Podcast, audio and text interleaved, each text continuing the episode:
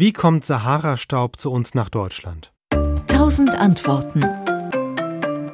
Fast eine Milliarde Tonnen Sand weht der Wind jedes Jahr aus der Sahara weg. Dabei kommt das wenigste bei uns an. Die Kanarischen Inseln vor Westafrika kriegen viel ab. Fuerteventura ist eigentlich ja ein Ableger der Sahara. Und auch nach Südamerika an den Amazonas weht der Sand und liefert dort mehr als die Hälfte der Nährstoffe, die die Pflanzen brauchen. Zu uns kommt die rötliche Sandfracht mehrmals im Jahr, mal mehr, mal weniger sichtbar. Diese Winterstaubstürme verfärben dann den Schnee, der noch in den Alpen liegt, rotbraun. Blutschnee, sagen die Menschen dazu. Blutregen heißt es, wenn Niederschlag den Staub aus der Atmosphäre wäscht.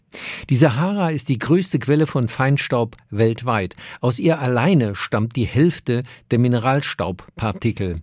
Das, was bei uns ankommt, ist auch tatsächlich der Fein- und Feinstaub gröbere Sandkörner, die kommen gar nicht so weit. Im Vergleich zu Partikeln aus Verbrennungsprozessen, also Autoabgasen und Rauch aus Schornsteinen, sind diese mineralischen Teilchen aber deutlich weniger gefährlich für die Gesundheit von Menschen. Asthmatikern machen sie aber trotzdem hin und wieder Probleme und die Staubteilchen können auch bestimmte robuste und langlebige Krankheitskeime, die sich an sie dranhaften, weit transportieren. Zumindest sind Zusammenhänge zwischen Sahara-Staub und Krankheitsausbrüchen in Afrika dokumentiert. SWR Wissen. Tausend Antworten.